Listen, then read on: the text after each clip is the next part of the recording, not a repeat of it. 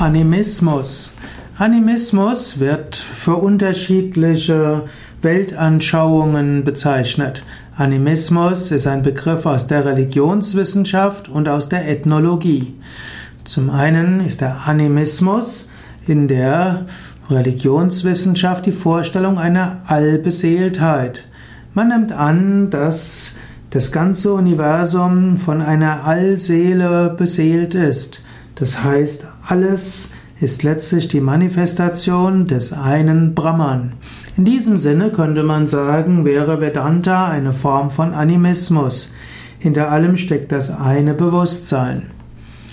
Eine zweite Aussage von Animismus oder eine zweite Deutung des Begriffs Animismus ist die Vorstellung, dass in jedem Objekt der Natur eine persönliche Seele ist. Man würde also sagen, ein Buch hat eine Seele, ein Baum hat eine Seele, ein Auto hat eine Seele. Und äh, so würde man diesen Animismus ansehen. Eine dritte Bedeutung des Begriffs Animismus ist die Vorstellung, dass alle früheren Religionen mal Animismus waren.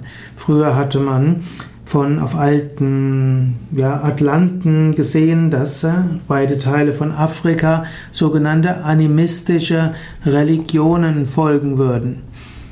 Im, heutzutage spricht man weniger von animistischen Religionen, hm, denn je, man spricht häufiger von Schamanismus oder auch von anderen Religionen. Jedenfalls, Animismus ist eine interessante Vorstellung, sowohl die Allbeseeltheit wie auch, dass hinter jedem Objekt eine Seele steckt.